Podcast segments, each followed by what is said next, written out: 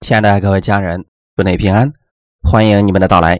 今天我们一起来看《路德记》第一章二十到二十二节。我们分享的题目叫“由苦变甜的生命”。我们一起先来读一下这两节经文，《路德记》第一章二十到二十二节。拿阿米对他们说：“不要叫我拿阿米，拿阿米就是甜的意思。”要叫我马拉，马拉就是苦的意思，因为全能者使我受了大苦，我满满的出去，耶和华使我空空的回来。耶和华降祸于我，全能者使我受苦。即使这样，你们为何还叫我拿俄米呢？拿俄米和他儿父摩押女子路德从摩押地回来到伯利恒，正是动手割大麦的时候。阿门。我们一起先来做一个祷告。天父，感谢赞美你，谢谢你借着今天这个时间，我们再一次来到你的面前，寻求真理。在你的真理当中有生命，更有我们所需要的力量和帮助。你是赐福给我们的神，你不是赐苦难的神，你乃是赐恩典的神。今天我们的一切是你所赐给我们的，我们的祝福是你给的。你不愿意看我们生活在苦难和痛苦、疾病当中，你愿意我们在你的平安和喜乐当中见证荣耀你。借着这话语，让我们重新得力。我们知道我们的生命在你手里边就是最有福的。把下面的时间完全交给你，奉主耶稣的名祷告，阿门。我们今天分享的题目叫“由苦变甜的生命”。很多人生命当中会遇到苦难、挫折、失败，在这时候啊，许多人就说自己命比较苦。我们可能经常会听到周围的人这样来抱怨，说自己命苦。那是因为他常常遇到苦难，却不知道怎么样从这里面脱离出来。这个世界从亚当犯罪之后，就变成了一个充满苦难的世界。亚当的生命当中充满了挫折、问题、苦难，但之前神所造的他不是这个样子的，只是因为他违背了神的旨意。罪进入了世界，最有一个人进入世界，那就是亚当。因为亚当犯罪了，整个世界落在了咒诅之下，我们才会遇到这么多的问题。如果没有耶稣的话，这一切可能真的就是这样了，人生就会充满各种苦难。就像旧约圣经里面所说的。我们的一生若能活到八十岁，你回过头看一看，不过是劳苦愁烦而已。但若是有了耶稣，你进入到了基督里边，这一切就变得不再一样。在基督里面，我们有永久的盼望，我们有满足的喜乐。即便这个世界上依然还有很多问题，但我们在基督里。却时常有平安，有他的安息。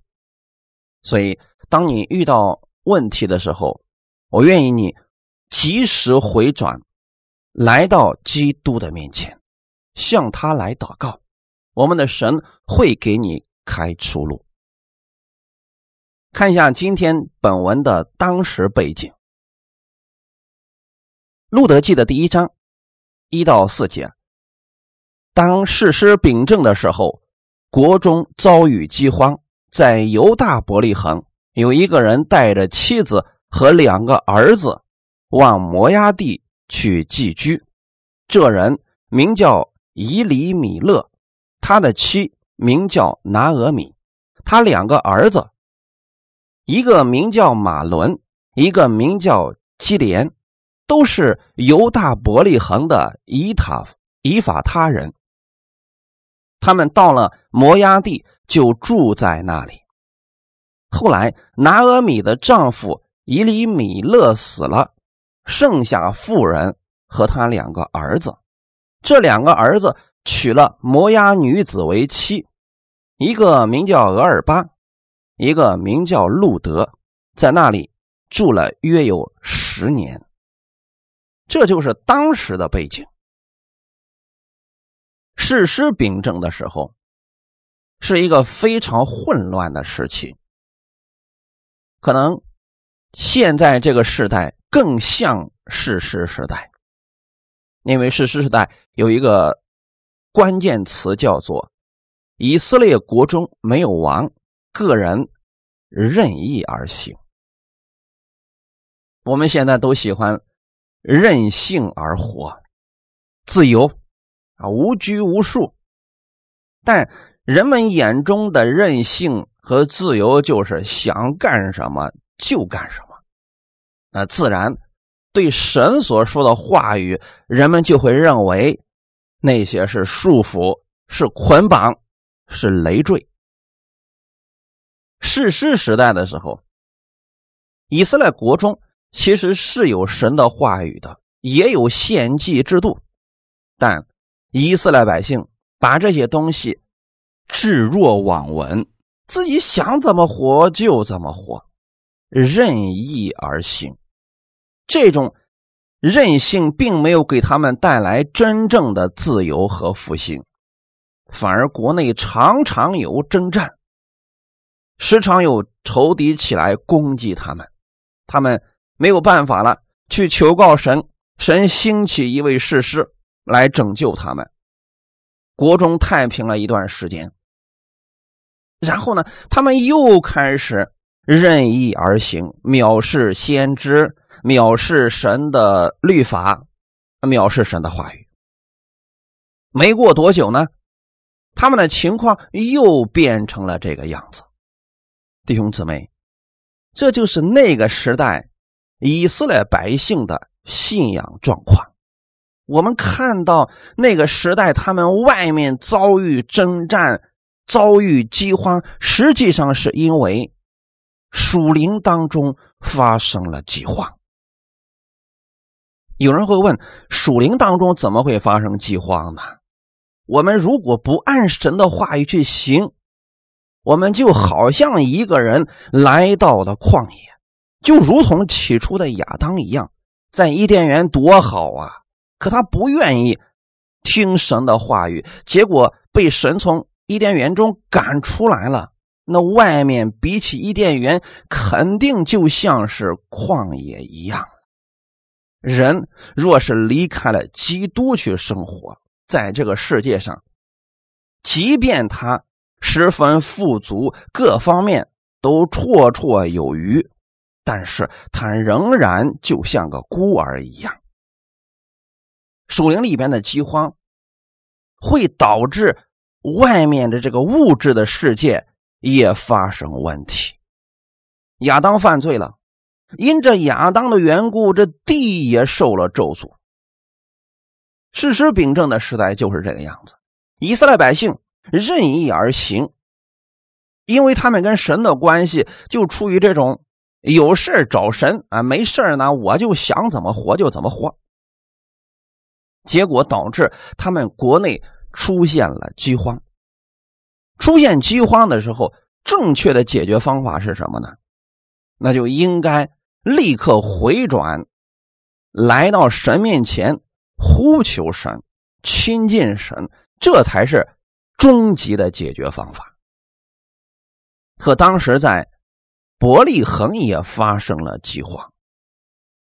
伯利恒的意思，希伯来文的意思是粮仓，现在连粮仓都没有供应了，百姓们没有盼望了。是不是应该及时回头了？他们不是这样的，任意而行的结果就是，我一看这儿不行了，那我就换一个地方好了。他们从粮仓开始越走越远，在伯利恒有一个人就带着妻子和两个儿子，全家就去了摩崖地。旧约的时候啊，其实神对以色列百姓有非常明确的规定，不要去外邦人那儿去跟随他们的习俗，更不可以娶外邦女子为妻。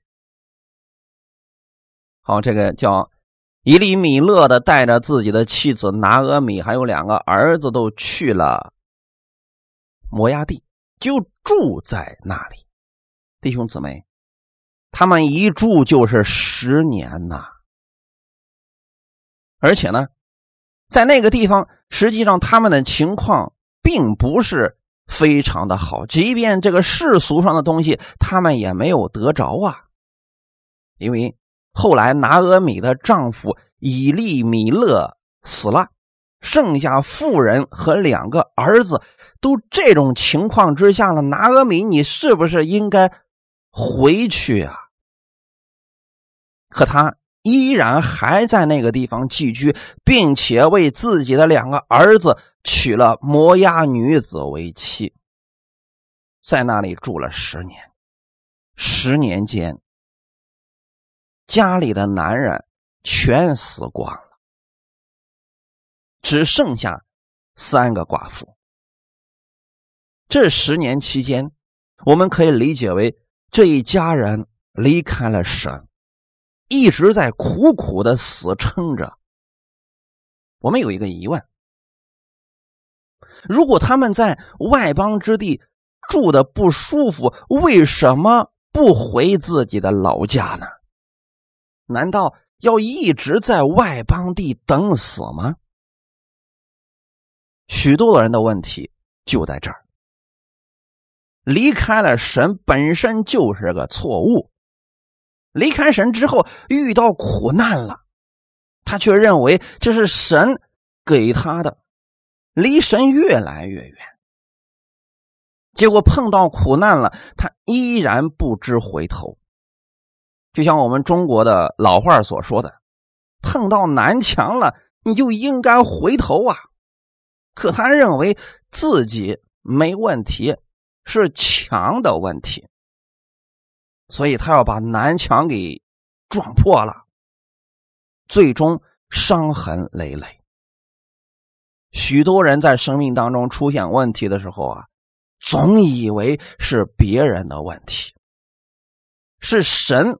对他不公平，他从来没有想过要调整自己。如果当时的拿俄米能够及时的调整自己，带着两个儿子回伯利恒，我相信他们的生活会是另外一种状态。我们先来看一下拿俄米对神的认识。拿俄米他对神其实是有一个。错误的认知啊，所以他在外邦地居居住十年的时间，一直到最后实在没有办法了，他才回头啊。路德记第一章二十到二十一节，拿俄米对他们说：“不要叫我拿俄米，要叫我马拉，因为全能者使我受了大苦，我满满的出去，耶和华使我空空的回来。”耶和华降祸于我，全能者使我受苦。你看，拿俄米当他回到了伯利恒之后，他原来老家的人都开始问候他，说：“咦，这不是拿俄米吗？”他一看乡亲们对他如此的问候，心里边的那个埋怨马上就出来了，说：“不要再叫我拿俄米了。”你们应该给我改个名字叫马拉。他为什么要给自己改名叫马拉呢？他觉得这一切都是神所赐的，全能者使我受了大苦。弟兄姊妹，你们有没有发现，我们周围有很多信主的人，在他遇到苦难、遇到问题的时候，他就会这样去想：神。把这一切疾病问题都放在我的面前了，他从来没有想过自己走错路了，并不是神让他去摩崖地寄居的。神的话语说的非常的清楚，不要去外邦之地，更不要娶那地的女子为妻，说的多明显呀！就像我们经常会告诉弟兄姊妹说，有些事儿您千万不要去做，这对我们没有任何的益处。比如说，哦，网络上各种贷款啊，各种跟赌有关的东西，甚至说还有很多呢啊，什么资金盘之类的虚拟货币的，千万不要去碰。可总有许多人不相信。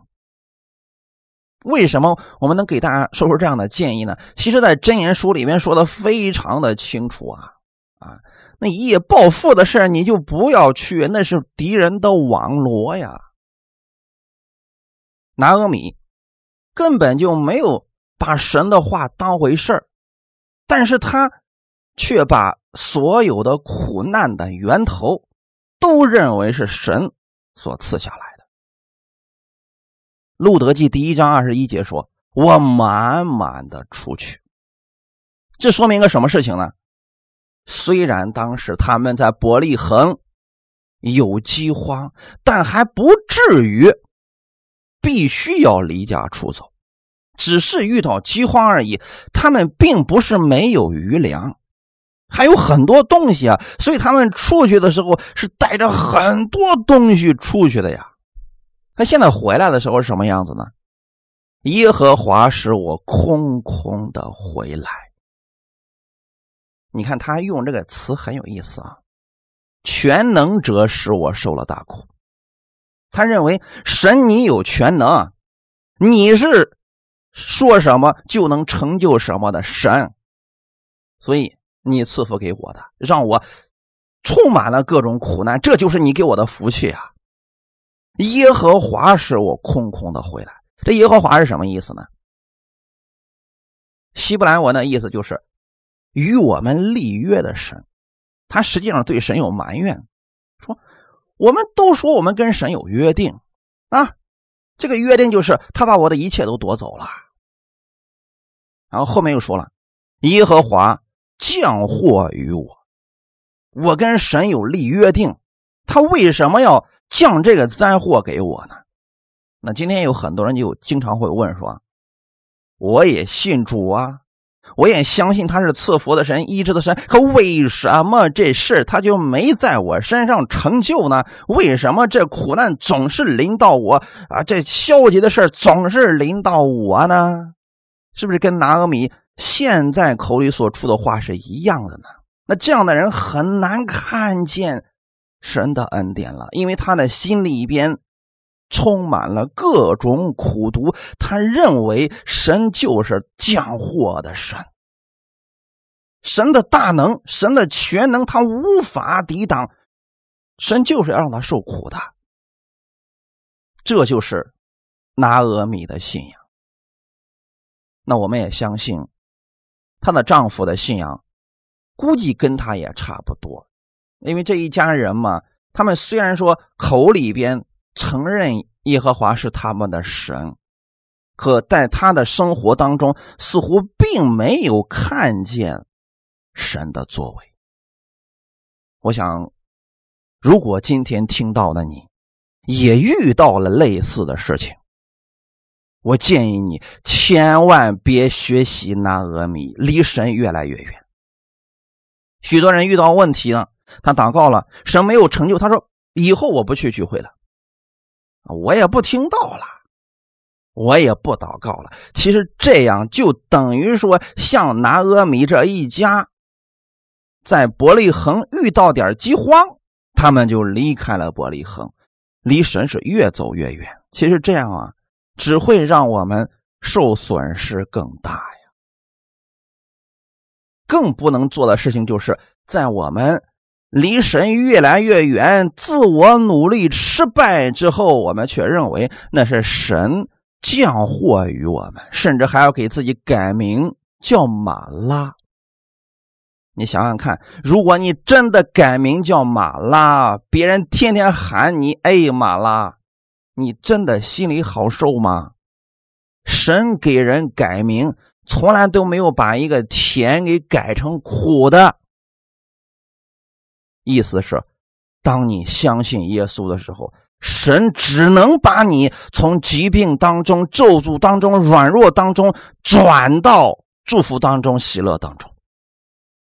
阿门。我们的神不是要把你从甜转到苦，从生转到死，这不是我们的神做的事情。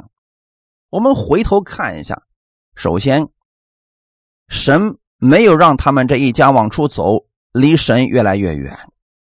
其次，在他们一开始遇到苦难的时候，他们为什么不选择回来，非得等到一无所有了才回来？这不是神阻止他们的，是他们自己不愿意。最后，他们对神有错误的认知，还认为是神所赐下的苦难，而这一切都跟核心的东西有关。那就是正确的认识神，因此我们要正确的认识主啊！你得确定，今天我们的神不再降灾祸给你，他不再纪念你的罪，因为耶稣在十字架上为我们的罪流血牺牲死了，三天后从死里复活，神已经完全的接纳了你。阿门。不管你周围的人怎么样信，你千万别学他们的样子。虽然有人说了我们要去持守摩西的律法，你就看看他的生活是什么样子就可以了。有人说我今天接受恩典了，可我的生活依然还没有改变呢，别放弃，请把周围那些苦难的声音，别人称呼是你马拉的声音，全部都忽略掉，要抵挡他。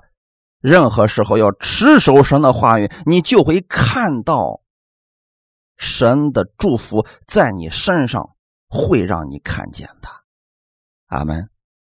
耶利米书二十九章十一到十三节，耶和华说：“我知道我向你们所怀的意念是赐平安的意念，不是降灾祸的意念，要叫你们幕后有指望。”你们要呼求我，祷告我，我就应允你们。你们寻求我，若专心寻求我，就必寻见。阿门。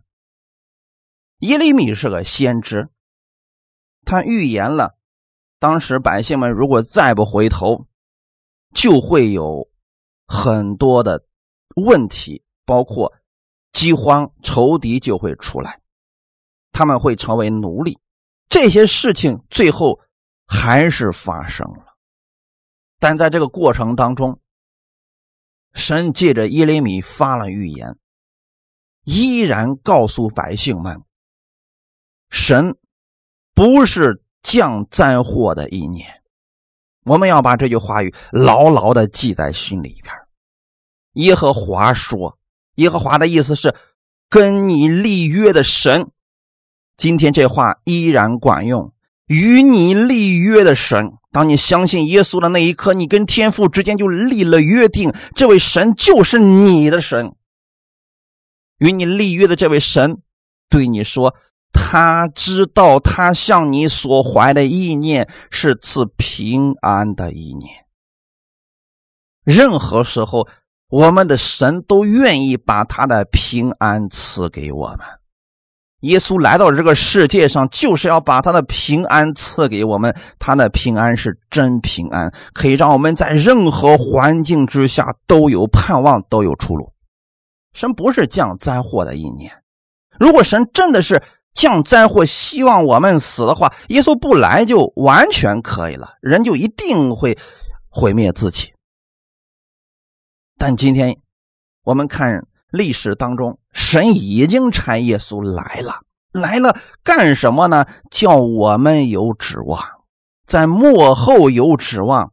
这话在我们身上现在已经看见了，那就是你任何时候觉得你的日子到头了，你的生命到头了，我们的神就是你的指望。就怕很多人总觉得，哎，我自己还行。他明明身体上的疾病已经很糟糕了，他说还行。明明生生活已经非常的苦了，你去问候他，他说他还行。那他就永远不愿意回头去寻找神，除非这个人向神举手投降了，说主啊，我不行了，我没有办法了，我愿意寻求你。这个时候，神永远是他的指望。我们的神心里边多么期望我们回头啊！就像当初神期望以色列百姓回头一样。耶利米书二十九章十二节：“你们要呼求我，祷告我，我就应允你们。”好像是一个充满能力的神对这群百姓说：“我多么期望你们呼求我呀！你们为什么不呼求啊？我多么希望你们祷告我呀！你们为什么不开口啊？只要你们呼求，你们祷告，我就应允你们，我就让你们遇见，我就给你们开出路。可惜是当时的以色列百姓宁可受苦，他们也不愿意祷告神、呼求神呢。可能有人就会说了。”你这么有能力的神，你为什么非得等到我们呼求你了，你才应允我们？难道你就不能直接拯救我们吗？对不起，这还真不是神的做事风格。我们的神是跟我们立约的神。什么时候你的心愿意向神打开，呼求他，他才能够帮助你，否则。神不强迫你做任何事情，这也就是我们过去所讲的圣灵跟邪灵的区别。邪灵是愿意控制人，就像现在这个幕后的时代一样，很多人愿意去控制人，但圣灵总是感动人，让人乐意跟随他。在赐福的事情上，神也是如此。如果神可以强行去做一些事情的话，那他早做了呀。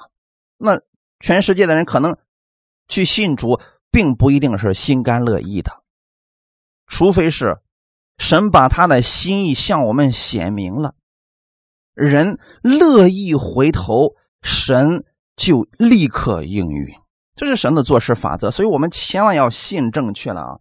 很多时候我们总是说：“主啊，你为什么不直接救我脱离那个困境？你明明知道前面有坑，你为什么不阻止我？”如果我们站在神的角度，我们说，我倒是想阻止你呀，你那两条腿是我们能阻止得了的吗？身边掺去多少人告诉你不要做，你不还做了吗？所以呀，实际上就是这样的呀。很多时候啊，是我们自己愿意去做那事儿，就像刚才我们一开始所说的那样，明明你都撞着墙了，你是不是应该回头了呀？这不，不是我的错，是墙的事儿，好吧？那神就只能等着你回头了，所以此时此刻，神看到你受苦了，他心里也不好受啊，因为呀，他爱你，他不愿意你受这苦啊。从哪儿可以看出来呢？路加福音十五章浪子的比喻是可以完全看到这位父亲的心。你说这小儿子一开始在家的时候，父亲给他供应一切，那是多么美好幸福的生活呀！可他愿意吗？儿子的心早已经不在这家里边了，而且他对父亲已经非常反感了，所以他终于鼓起勇气说：“不要离开你。”他还是走了，走了。走出家门的那一刻，实际上父亲就已经知道他一定会碰壁，最后一定会落荒而逃。难道你说这是父亲乐意的事情吗？当然不是啊。可是谁能阻止小儿子离开他父亲的心呢？无人可以阻止，除非有一天这小儿子愿意自己回来，否则，即便父亲去找他，只会迎来更多儿子的反感。我不知道讲这些的时候。弟兄怎么能明白天父的这个心呢？很多人是遇到苦难了，他埋怨神：“你为什么当时不阻止我？”神是想阻止，可你的心愿意吗？我们就想一下，小儿子要离家出走了，他父亲能阻挡得了吗？这就是圣经上所说的啊。小儿子当他提出要家产的时候，父亲什么都没说，把家产分给他，然后他就离开了，而且离开他父亲很远的地方去了，往远方去了。今天拿俄米这一家也是往远方去了，那这时候你会发现，小儿子在外面的时候，一开始也是啊，非常的舒服，因为他是满满的出去，在外面浪费资财，任意挥霍，没有了父亲律法的管教，没有了神的命令，他就好像脱缰的野马一样，觉得真自在任性啊，多好的生活呀！可惜呢，没过多久，他的这一切。就损失殆尽了。那这时候是不是应该回来呢？他不，他还要在外边死撑，直撑到自己什么都没有了，不得已给别人去放猪，他也不愿意回头啊。直到什么时候呢？别人让他放猪都不肯把猪吃的东西给他，那一刻他才恍然想起来。我可以回我父亲的家里边啊，当个故宫都比这儿强啊。拿俄米，也就是在自己的老公还有孩子们都死了以后，才恍然大悟，不如回老家去吧。所以他就回来了。弟兄姊妹，是不是这两件事情非常的相似呢？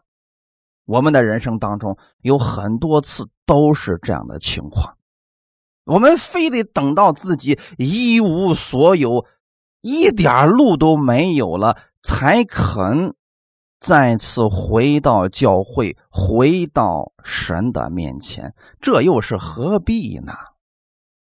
如果一开始我们碰壁了，我们就应该立刻想到这路走错了，我们赶紧回头不就可以了吗？所以，弟兄姊妹，无论是什么原因，若是你前面的路走得很艰难，请你立刻回到神的面前去寻求他的话语，寻求他的智慧，请转向神，求告他，他必然会带领你。阿门。看一段经文，《出埃及记》十五章二十二到二十六节，摩西领以色列人从红海往前行。到了舒尔的旷野，在旷野走了三天，找不着水。到了马拉，不能喝那里的水，因为水苦，所以那地名叫马拉。百姓就向摩西发怨言说：“我们喝什么呢？”摩西呼求耶和华，耶和华指示他一棵树，他把树丢在水里，水就变甜了。耶和华在那里为他们定了律例典章。在那里试验他们，又说：“你若留意听从耶和华你神的话，又行我眼中看为正的事，留心听我的诫命，守我一切的律例，我就不将所加于埃及人的疾病加在你身上，因为我耶和华是医治你的。”阿门。这个故事，我相信很多人都读过。以色列百姓在摩西的带领下。过了红海，就进入了舒尔的旷野，目的地就是迦南地。走了刚刚三天，在旷野当中，那是又累又渴。到了马拉这个地方，为什么这个地方叫马拉呢？不是说这个地方没有水，是因为那个水是苦的，根本就不能喝。所以，在那个地方的人把那地名。起名叫马拉，百姓们当时口渴的不得了啊！结果一喝，哎呀，这水是苦的，他们就开始发怨言。哎，你有没有发现，他们的情况跟今天我们所分享的拿阿米非常的像呢？拿阿米是别人叫他拿阿米的，说他别叫我拿阿米，要叫我马拉。哎，我的生命已经够苦了，所以你们就继续的呼喊我苦吧。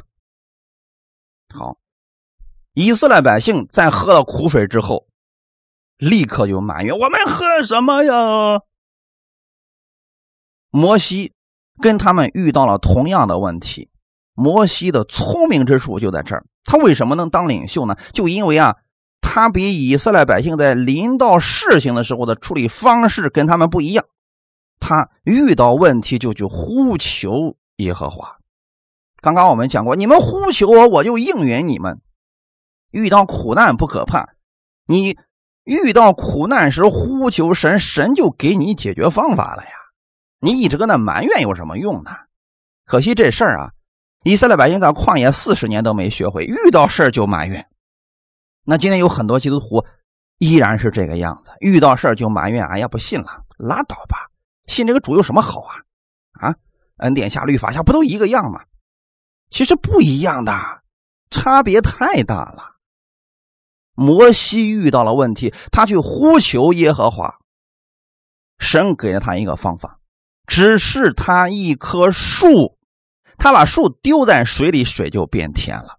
同样的问题，结论却不同；同样都遇到了苦难，结局却不同。那区别在哪呢？摩西呼求神，神指示了一个方法，给了他一棵树。你可以把这棵树理解为我们的耶稣基督，以及耶稣基督的十字架，因为耶稣基督以及他的十字架可以完全改变我们的生命。就算你以前的生命真的叫马拉，你遇见耶稣，你也可以变成拿俄米。阿门。你看过去的时候，有很多人去喜欢算命啊。人就告诉俺，你这你这名字起的不好啊啊！所以你这个名字给你带来了很多的咒诅苦难。你只要改一个名字就可以了呀！啊，很多人就相信那些算命先生的话，把自己名字改了。啊，很多人改了名，依然还是没有逃脱各种问题啊！真正能让你生命改变的，不是你自己去换一个名字，而是你遇见了耶稣。就像。摩西他呼求神的时候，神把这个树指示给他的时候，他把树放进这苦水当中，水就变甜了。就算你名字真的叫马拉，若是你愿意相信耶稣、耶稣基督以及他的十字架进入你的名字当中，你的名字就会发生改变。阿利路亚。亚伯兰，当他接受主之后。我们的神给他改了个名字，把他的名字改为亚伯拉罕，那实际上就是给他名字里面加了一样东西。那这个词呢，叫做“嘿”，就是神呼出了那个气，“嘿”，亚伯兰、亚伯拉罕，那个“嘿”放进了他的名字当中，他生命就完全发生改变了。那你知不知道，今天当你接受耶稣的那一刻，神也把他的圣灵放入了你的生命当中，你的生命已经不再一样了。就算你叫马拉，那么你的生命也不再是苦的，而是成为拿阿米。哈利路亚。那如果你没有遇见耶稣的话，即便你叫拿阿米，你的生命还是马拉呀。阿门，这是区别啊，弟兄姊妹，不是你去改一个名你生命就改变了，而是你相信耶稣，你的生命就完全被改变了。耶和华指示摩西一棵树，他把那棵树丢在水里边，水变甜，这发生了一个神迹。在这件神迹之后，神希望他们的生命一直都是甜的，所以在那里为他们定了律例典章。定这些的目的是什么呢？让他们按照神的话语去生活，以后你的生命就不会再遇见苦难。即便有苦难，瞬间可以变成甜的。哈利路亚！这很简单的事情。可是很多人的问题是什么呢？这一次行了神迹之后，好了，他病得医治了，问题解决了，马上呢把神扔一边去，又回到原来的生活状态之中了。那你说你的生命当中能？能不能我们再次长点记性啊？离开了神，我们继续会遇见马拉，那时候怎么办呢？你等那个时候再呼求神，那不又回到了事实秉正的那个状态当中了吗？有一个直接的终极解决方法是什么呢？第一次我们遇到问题了，我们就呼求神，神解决了我的问题。问题，那么我们下定决心，这一辈子就按神的话语去生活。那么，埃及人的病症，埃及人的那问题不会在你身上出现了，因为你有神的话语可以依靠。阿门。就等于说啊，这水是苦的，可是呢，这树一直都在你身上待着。哎，你什么时候进入这水中，这水就变甜了。这就是耶稣的十字架，让耶稣每一天都与你同行，让基督的话语每一天都处理你的问题，即便是苦难，最终它也是美好的结局啊！阿门。耶稣基督就是我们生命的转折，你相信他，你的生命已经发生了非常大的翻转了。但你若一直跟随他，你的生活就不再一样了。哈利路亚，就是一个由苦变甜的生命，每一天都如此啊。阿门。路德记的第一章二十二节，拿俄米和他儿妇摩押女子路德从摩押地回来到伯利恒，正是动手割大麦的时候。事情哪有这么巧啊？当他们从外邦地回来的时候，是一无所有的时候，空空的回来，回家吃什么都不知道呢。可当他回到家一看，正是动手割大麦的时候，说明神的供应一直都在，只是他在外面总是猜测伯利恒是饥荒，实际上根本不是那回事儿啊。我们很多时候也是如此呀。我们第一次祷告，神没有成就，我们就以为我之后的祷告，神就不再听了。不是这样的，弟兄姊妹，任何时候，你若愿意回到基督里，神对我们都有预备和供应。人生当中，你若是遇到了类似的问题，我建议你。透过神所做的去认识他，然后紧紧的跟随他，这样的人是聪明人。路加福音第五章六到十一节，他们下了网，就圈住许多鱼，网险些裂开，便招呼那只船上的同伴来帮助，他们就来把鱼装满了两只船，甚至船要沉下去。西门彼得看见，就伏伏在耶稣膝前，说：“主啊，离开我，我是个罪人。”他和一切同在的人都惊讶这一网所打的鱼。他的伙伴西比泰的儿子雅各、约翰也是这样。耶稣对西门说：“不要怕，从今以后，你要得人了。”他们把两只船拢了岸。就撇下所有的，跟从了耶稣。这是彼得被耶稣呼召跟随主的事情。耶稣去找彼得的时候，当时发生了什么事情呢？彼得一个晚上非常辛苦的打鱼，结果是一条鱼都没有打着，心情非常沮丧。他不知道。今天这个日子该怎么过了？就在这个时候啊，耶稣来寻找他。耶稣用他的船讲了道，最后对彼得说：“下网，开始打鱼吧。”半信半疑的情况之下，彼得听从了耶稣的话，把船开到水深之处，结果。一下子就圈住了许多的鱼，网险些裂开，以至于说他不得不呼召自己的同伴过来帮忙，把船装满了，装满了整整两只船，就这样船都快点沉下去了。都，彼得是个非常聪明的人，当他看到这两船满满的鱼的时候。他突然伏伏在耶稣的膝盖前，主啊，我是个罪人，我之前小瞧你了，请离开我吧，我实在不配你这样祝福我呀。实际上，他心里不是真的希望耶稣离开，而是他真的觉得自己不配这如此多的恩典。虽然这对耶稣来说，这神迹不算什么。可对彼得来说，彼得的信发生了巨大的改变。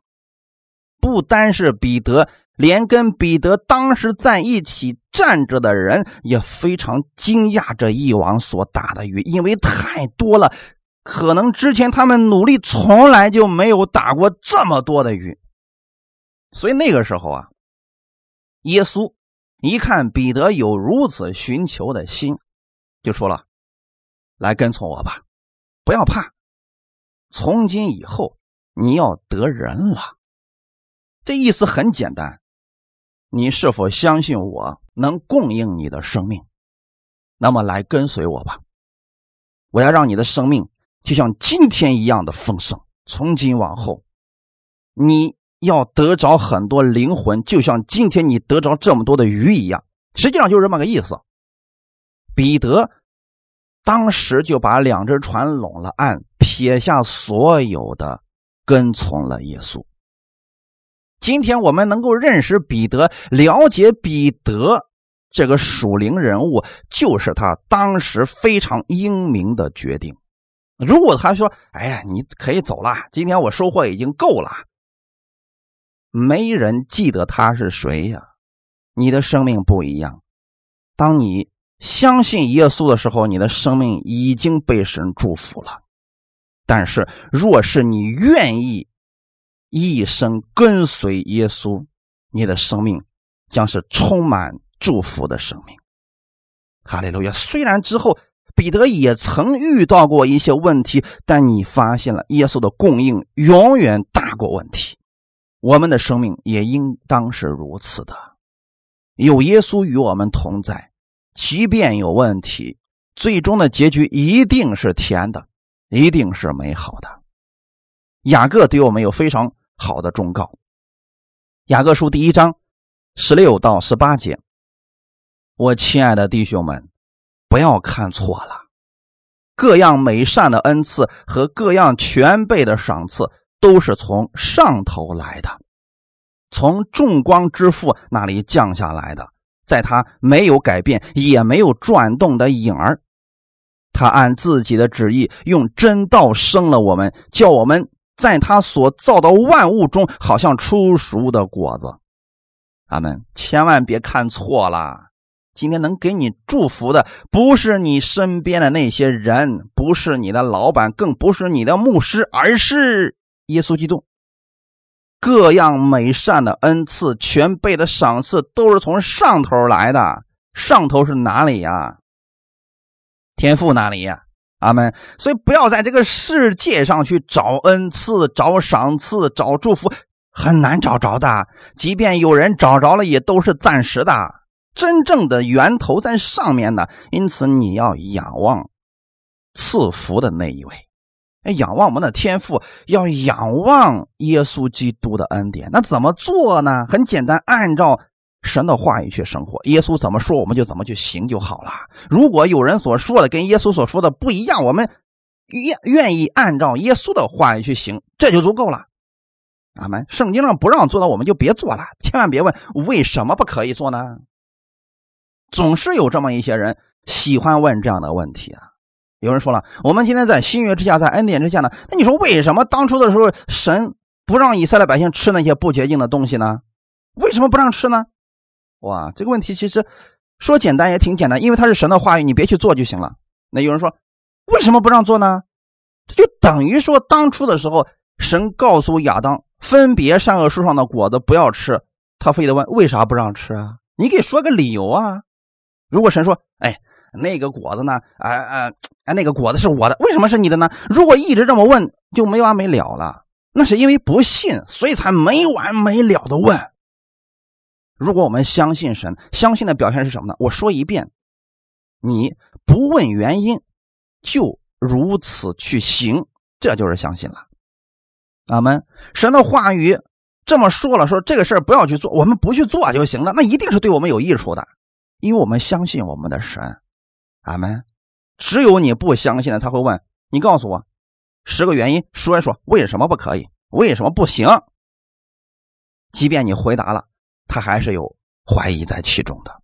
所以啊，真正的信就是我们相信各样的美善、全备的赏赐都是从神那儿赐下来的。那就是说，神让我们去做的，一定是对我们有益处的。这点我们记住就可以了。在他没有改变，今天神这么说了，十年之后这话依然管用，一百年之后这话依然管用。千万别来回的给自己找借口，非得把神的话给改变了。你像之前的时候，我们读过巴兰，他是个贪财的先知啊。当巴勒拿了重金去寻找他，让人去咒诅以色列百姓的时候，他说：“你等一下，我去问一下神。”好，神说：“不要去。”那出来之后说：“你回去吧。”啊，我们的神都说了，啊，这事不能做，你给我多少钱我也不干。好，巴勒这使者就回去了。回去之后呢，人家准备了更多的金银财宝，还有各样的美好的条件，又来了，说：“你只要给我咒诅以色列百姓就可以了。”这时候，巴拉一看，哟嘿，这诱惑力实在是太大了。你等一下，我去问一下神。结果一问神说：“你去吧。”有人就说了：“哎，你看神不都答应了吗？那为什么在半路上还还要杀他呢？这是怎么回事呢？”从这个话语，我们是不是就明白了？神根本就没有改变。第一次神说不可以，那么以后你问一万遍也是不可以。但为什么神说可以了呢？是因为巴兰的心一直想要可以的这个结论，所以你今天不答应他，他明天再去祷告，一直祷告到你答应了为止。这不就是人的私心吗？很多人就是一直特别想干这个事最后终于他听到一个声音说：“哎，可以做。”他去做了，结果赔了。他说：“你不是答应我了吗？”实际上那根本就不是神的意思。神的意思是写在圣经上非常的清楚，这个事儿不可以做，一万年以后也是不可以做的。只有人的说法是，此一时彼一时，现在不行，以后就可以了。只是人不断的在改，我们的神是不改变的。所以任何时候啊，我们要明白这个原则呀。神用真道生了我们，这个真道是不改变的。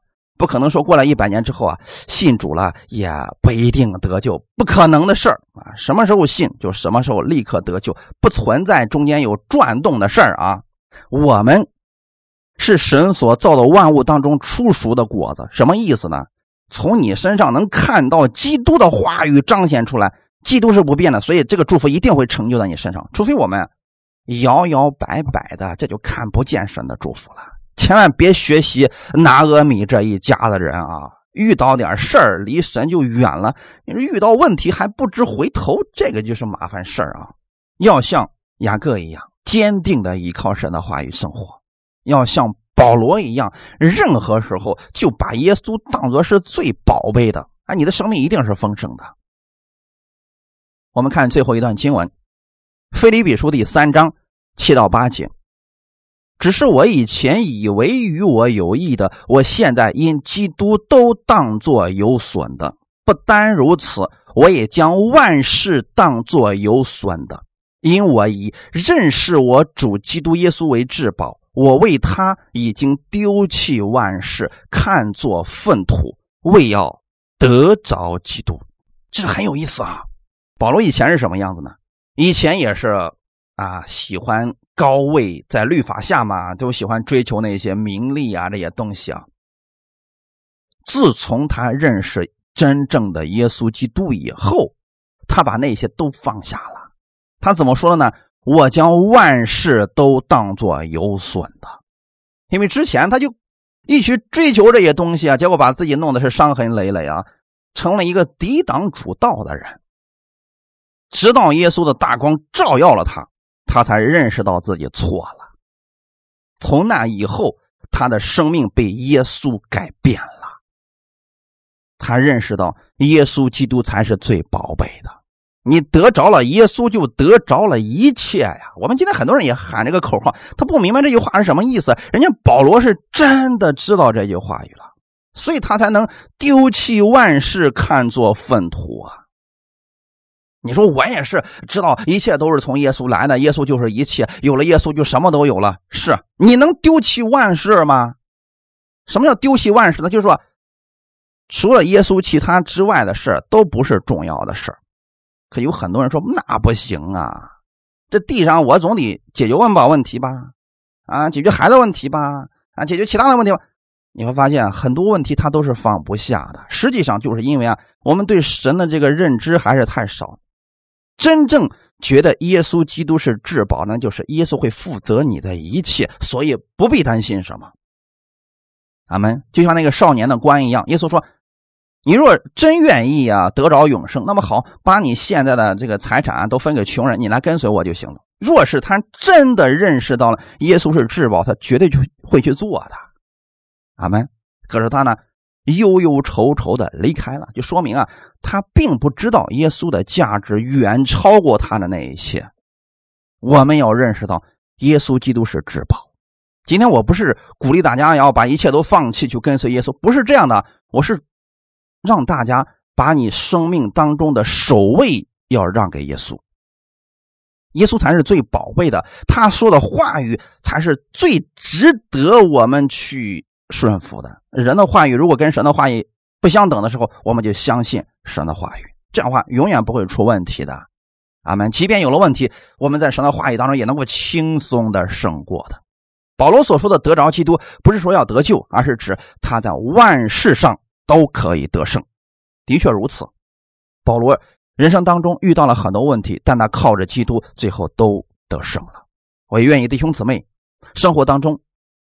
依靠耶稣基督的话语而生活，你的生命也是拿俄米的生命，不是圣经上的拿俄米，是真的充满甜蜜的生命。一起来祷告，天父，我们感谢赞美你，谢谢你借着今天这样的话语来安慰我们，帮助我们。我们的生活当中确实会遇到一些问题，但你已经胜过了这个世界，在你里边有真平安。我愿意。在新的一周开始的时候，用你的话语去生活。我相信你是赐福给我的神，你会加给我智慧，加给我力量，让我看明白世事。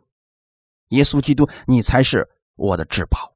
我愿意按你的话语去行，这样不单对我有益处，也会造就听我的人。天父，谢谢你如此的爱我，将耶稣赐给我，将他的话语留下来给我，让我在世界上可以遵行。我知道我是这祝福的管道，请你使用我在这一周当中更多的经历，你也请你赐福给我，让我成为我身边之人的祝福，一切荣耀都归给你。奉主耶稣的名祷告，阿门。最后，我们一起来做一个祷告，天父，我们感谢赞美你。新的一周的开始，我们知道我们是蒙福的人。我们出也蒙福，入也蒙福，不是因为我们做了什么，那是因为基督的权柄和大能在我的身上。我相信，无论我往哪里去，圣灵都与我同在，都是我的安慰和帮助。即便有苦难、有问题，神也会带领我轻松的胜过。我愿意一直来跟随你，这一周当中，让我更多的经历你。我相信我手所做的，一定是蒙你所赐福的。给我智慧，给我看见，让我更多的认识你。奉主耶稣基督的名祷告，阿门。